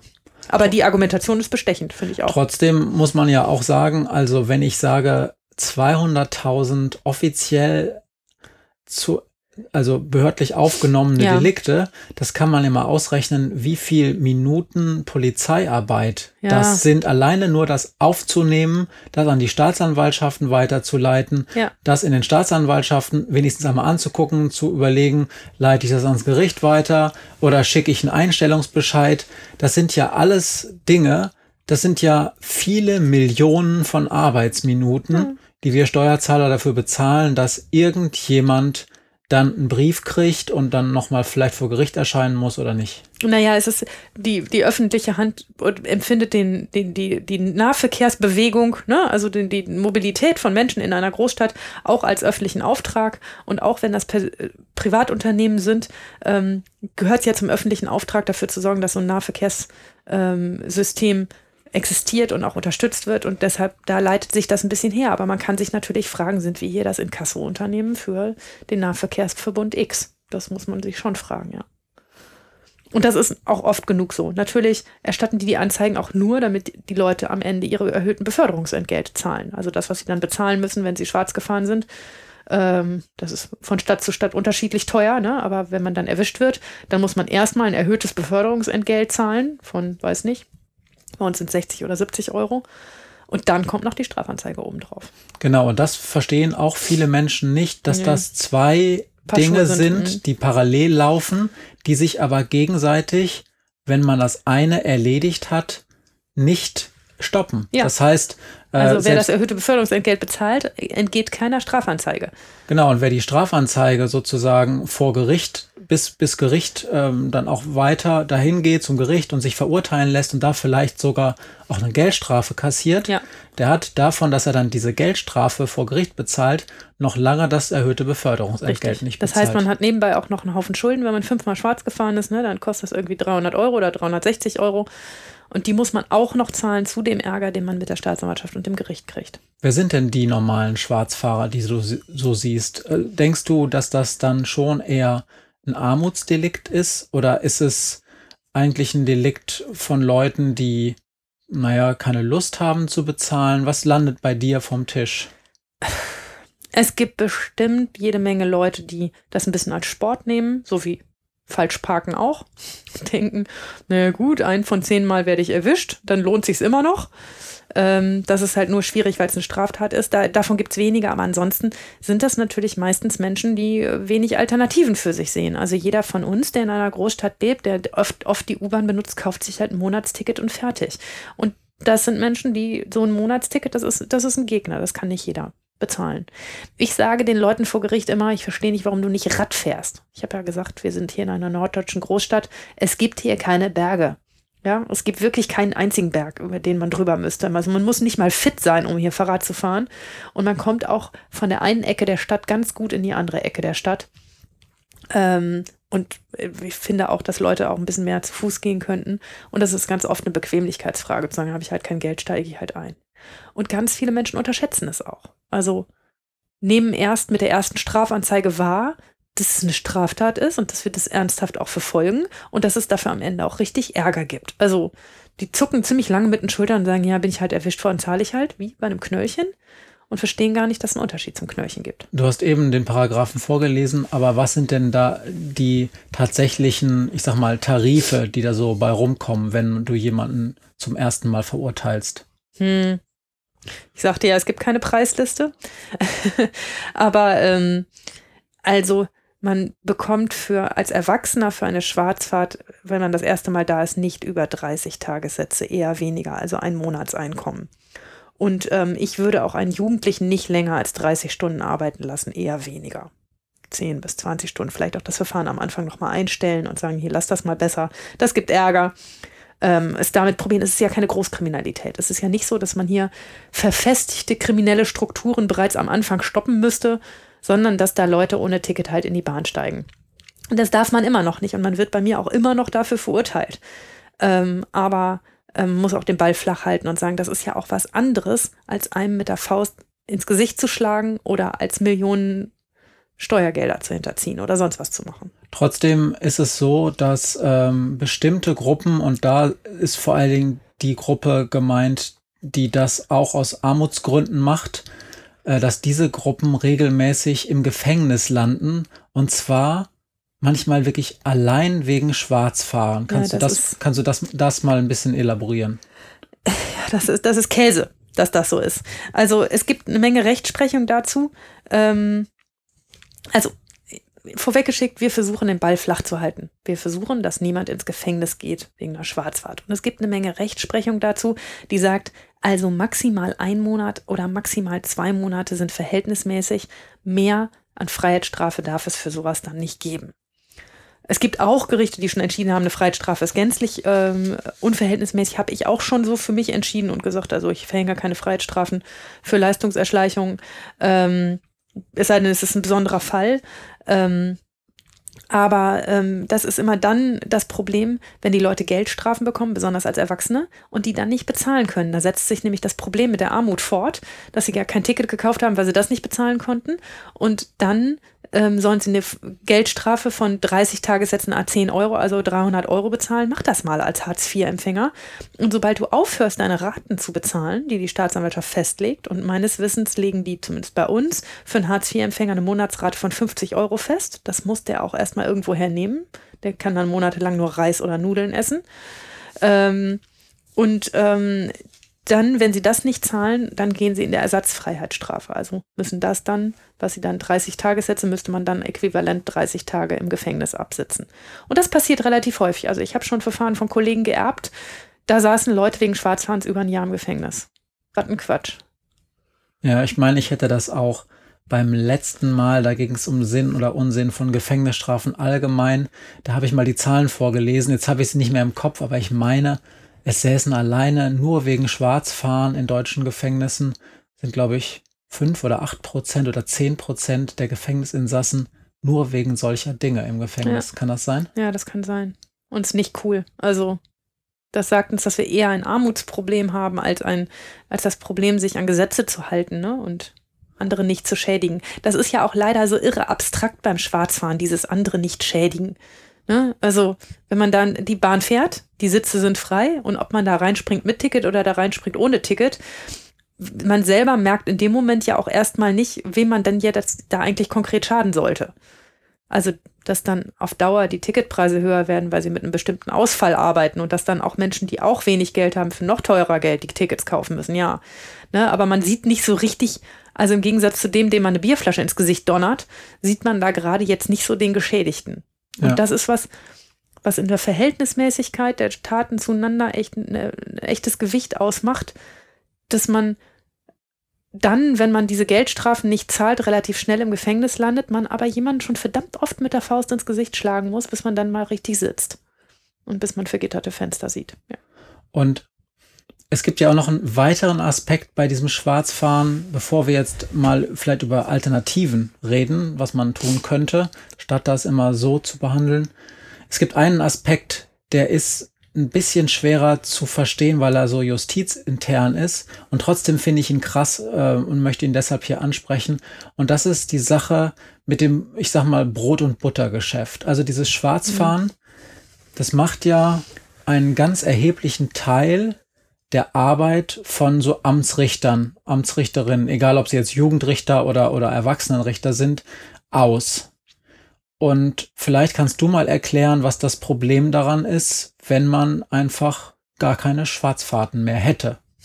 Ja, unsere, unsere Belastung und das, wie viel wir arbeiten und leisten können, wird ähm, nach einem bestimmten Schlüssel bemessen und der ähm, bemisst sich auch daran, was für Taten passieren dann und wie lange brauchen Richter, um sowas abzuarbeiten. Und das differenziert nicht pro einzelne Straftat. Das wäre ein bisschen zu ausgefeilt und manchmal ist ja so ein Betrug auch super einfach und manchmal verhandelt man zehn Tage an einem Betrug, ne, weil es eben nicht einfach ist und deshalb ist das so über einen großen, dicken Daumen ähm, Das sind so zusammen, wie, wie die zusammengerechnet. Fallpauschalen bei den, bei den Ärzten. Richtig, sind so- sozusagen Fallpauschalen. Und dieses System, das können wir auch dazu sagen, das heißt Pepsi. Genau, Ja? genau. Personalbedarfsberechnungs, weiß ich nicht. Ja. Aber die Pepsi-Zahlen sind sozusagen wichtig und Ja. wenn die alle paar Jahre mal aktualisiert werden, dann gucken immer alle so mit großen Augen und warten und der Richterbund wartet und so, weil der Richterbund natürlich hofft, dass die Arbeitsbelastung äh, pro Fall höher wird, weil dann kann man mehr Stellen fordern. Ja. Und die Politiker freuen sich natürlich auf der anderen Seite, wenn die Arbeitsbelastung niedriger wird, weil dann kann man Stellen Genau. einsparen. Aber die Arbeitsbelastung wird pauschal berechnet und natürlich ist das Brot- und Buttergeschäft, nämlich die einfachen Sachen, eine Leistungserschleichung, die man, wenn man schnell ist, in 10 Minuten, wenn man langsam ist, in 20 Minuten verhandeln kann, ähm, die uns den Puffer geben, um die Dinge, die wirklich kompliziert sind, auch wirklich ausführlich zu bearbeiten. Und da nicht zu verfallen in, habe ich jetzt keine Zeit für, also mache ich den Betrug oder die Körperverletzung halt nicht so ordentlich, wie ich es normalerweise verhandeln würde, sondern zu sagen, nö, ich habe ja heute diese Woche drei Leistungserschleichungen gehabt, ich habe jetzt den Puffer, mich einen ganzen Tag mit dieser Körperverletzung auseinanderzusetzen. Um das nochmal zusammenzufassen, die Leistungserschleichungen helfen euch dabei, euren, norma ander, äh, euren normalen Job überhaupt vernünftig zu machen. Ohne Leistungserschleichung hättet ihr Probleme, die schwerere Kriminalität überhaupt vernünftig zu bearbeiten. Zumindest wenn man bei der. Pauschale bliebe, genau. Und das ist auch das Argument ähm, der Justiz intern. Das würden sie, glaube ich, so richtig auch nicht nach außen äußern, aber ich habe es intern schon oft gehört. Wir können Schwarzfahren nicht abschaffen, weil das ist unser Puffer. Und ähm, das ist zwar real und richtig, aber das ist ja ein Armutszeugnis, damit zu argumentieren, dass etwas deshalb strafbar ist, weil sonst die Justiz überlastet wäre. Also das ist ja kein, keine Frage von Recht und Unrecht, zu sagen, ich habe dann so einen hohen Arbeitsaufwand, dann schaffe ich meinen anderen Kram nicht mehr. Das ist nicht richtig, so zu argumentieren, wird aber natürlich intern so gemacht. Ja, okay, aber das ist sozusagen sicherlich auch noch was, was implizit bei vielen eine Rolle spielt. Und da geht es gar nicht darum, dass Richter ähm, sozusagen Leute dringend wegen Schwarzfahren oder Richterinnen dringend wegen Schwarzfahren verurteilen wollen, sondern einfach, dass sie eigentlich eine vernünftige Ausstattung für ihre anderen Fälle bräuchten. Dann wären sie sicherlich auch entspannter, was das Schwarzfahren angeht.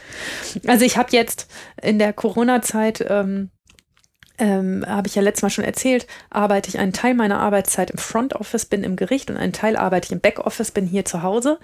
Ähm, und ich habe schon gemerkt, dass wenn ich nur noch die Hälfte der Fälle im Moment habe, weil einfach nicht so viel reinkommt, ich auch die Zeit habe, die Sachen noch gründlicher zu lesen und noch ordentlicher zu machen, als ich das normalerweise mache.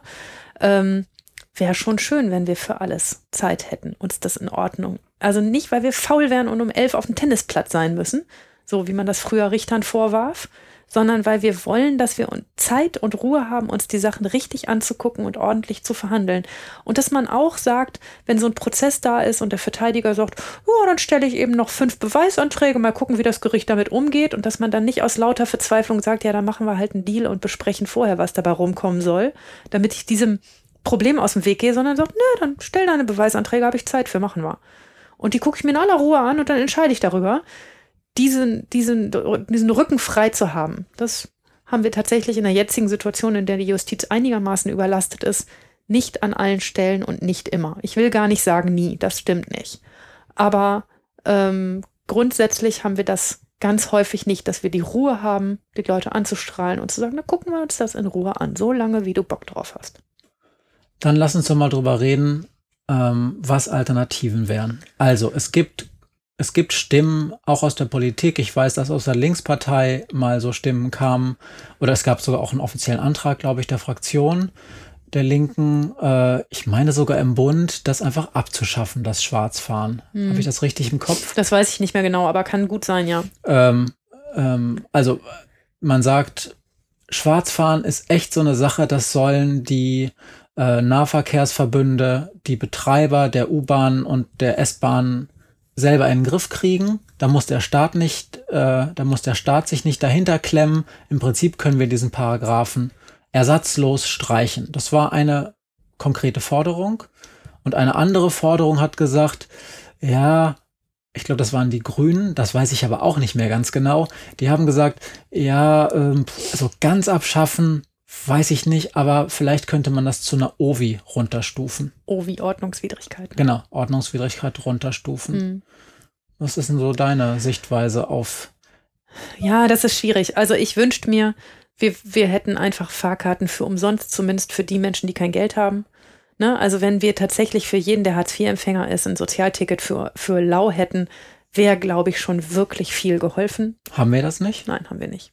Aber es gibt doch so Sozial. Äh, die sind Tickets. billiger, genau. Also ne, man kann mit, mit der Berechtigung, also zumindest ist es hier bei uns so, das ist auch wieder in ganz Deutschland unterschiedlich, aber man kann mit der Berechtigung, ähm, dass man, dass man ähm, Sozialleistungen bezieht, ähm, auch für billigte Tickets kaufen, aber man kriegt sie eben heute auch nur billiger. Und die sind auch immer noch nicht irre billig.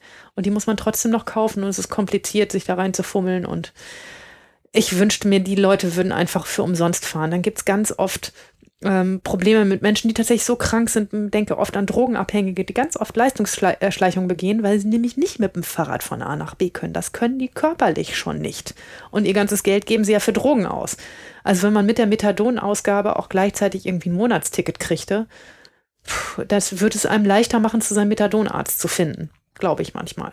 Ja, und das ist tatsächlich ja auch äh, ein reales Problem, dass häufig die Methadonärzte in ganz woanders sind, als Ja. die, die äh, ähm, Abhängigen sich sonst aufhalten, alleine auch schon, um ähm, das, um sich vor Kriminalität zu Ja, schützen. genau, dass die nicht ständig in die Praxen einbrechen und da das Zeug rausholen, ne? dann ist, ist das örtlich anders, anders getimt.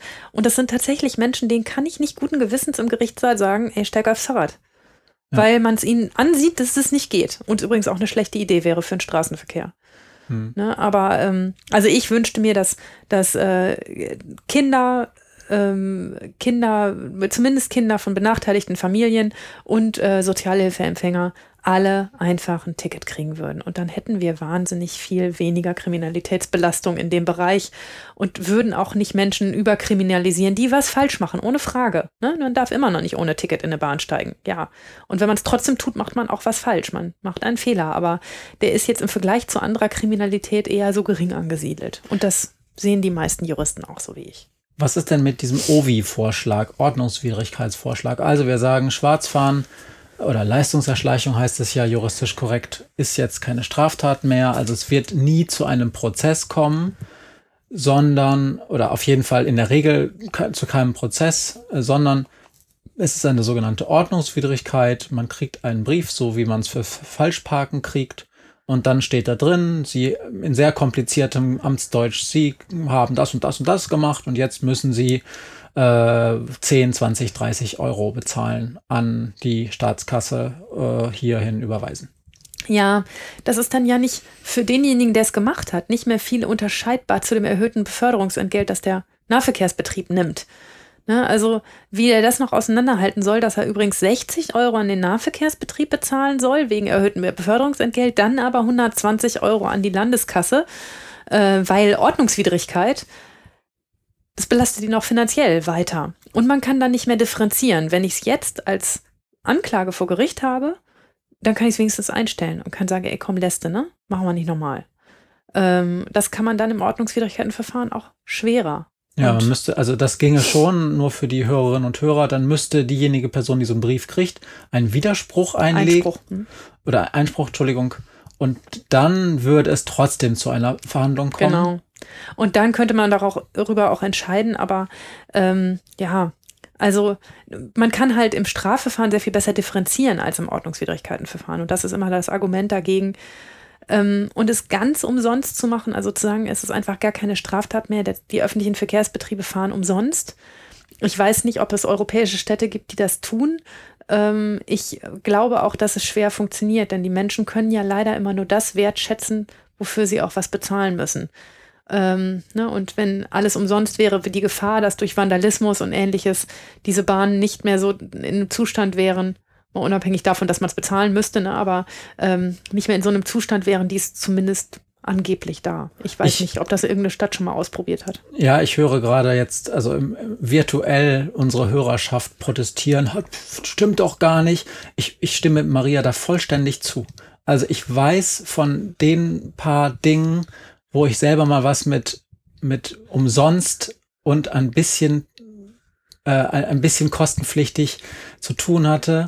Menschen sind unglaublich schlecht darin zu kapieren, dass eine Leistung nur weil sie für sie gratis ist, natürlich trotzdem Kosten erzeugt und man sie auch wertschätzen muss. Es ist tatsächlich ein riesiges Problem. Also ich meine, ich hätte es irgendwo in den letzten Wochen in der Zeitung gelesen, dass eine Stadt ausprobiert hat. Luzern? Oh, das ist irgendwo in meinem Hinterhirn. Ja. Äh, Eine Stadt ausprobiert hat, ähm, das einfach die, die Bahnen für umsonst fahren zu lassen. Und ich glaube, also wenn man es mal spitz auf Knopf durchrechnen würde, den Betrieb einer, eines kompletten Nahverkehrs verglichen mit den Justizkosten, ähm, dass sich das fast schon aufwiegen würde. Also dass man schon fast sagen könnte, ähm, die Staatsanwälte, Richter, Gefängnisse, ähm, äh, Bewährungshelfer, äh, Polizisten, Kontrolleure, die wir damit beschäftigen, Schwarzwarten zu verfolgen, pff, da, dafür kann man auch eine Menge Bahnen für umsonst fahren lassen. Also, so richtig einfach ist Nee. die Lösung nicht. Nee, es ist nicht einfach. Also ich löse das für mich in meinem Jugendprozess so, dass ich immer noch gucke, wo ist das echte Problem? Wo steckt das Problem? Steckt das wirklich im Schwarzfahren? Und es ist immer so, nee, nicht immer, aber wirklich oft so, dass die Probleme woanders stecken, dass das Schwarzfahren nur ein Sym- Symptom ist für irgendetwas, was zum Glück nur an einem schwachen Ausmaß zutage tritt.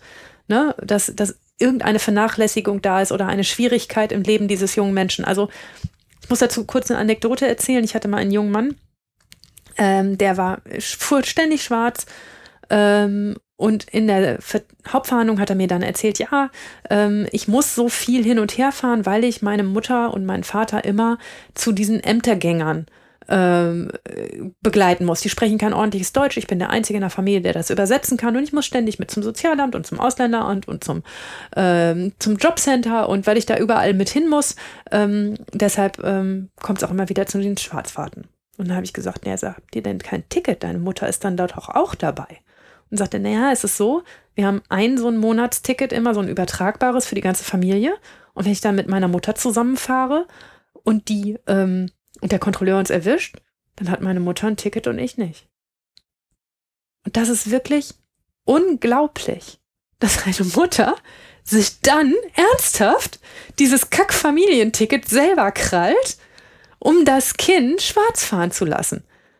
Also es ist wahrscheinlich ökonomisch die sinnvollere Entscheidung, weil ihr teurer zu stehen käme als ihm.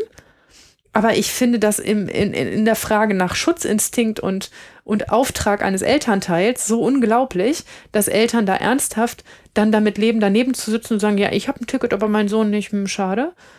Ähm, ja, das finde ich schon ein ganz schönes Ding. Und da, da steckt für uns ganz viel Erkenntnis, ganz viel Erkenntnis hinter, ähm, was man, ähm, was man äh, für diesen jungen Menschen machen kann, wie man gute Lösungen findet.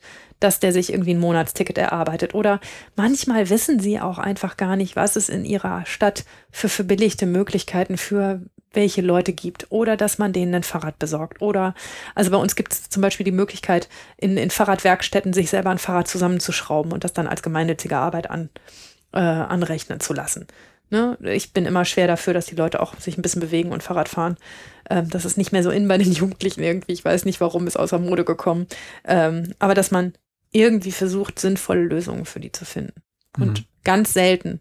Also ich habe nur ganz wenige Fälle, in denen mir der Geduldsfaden reißt. Und das ist bei mir ehrlich gesagt immer nur dann der Fall, wenn sie schwarz zu meiner Sitzung fahren oder aus meiner letzten Sitzung schwarz nach Hause gefahren sind. Dann werde ich wirklich böse, wenn ich das merke. Mir fällt noch eine andere Sache ein. Das bezieht sich jetzt gar nicht auf einen Fall von Jugendkriminalität. Aber es gibt ja auch einige Obdachlose, die dauernd schwarz fahren.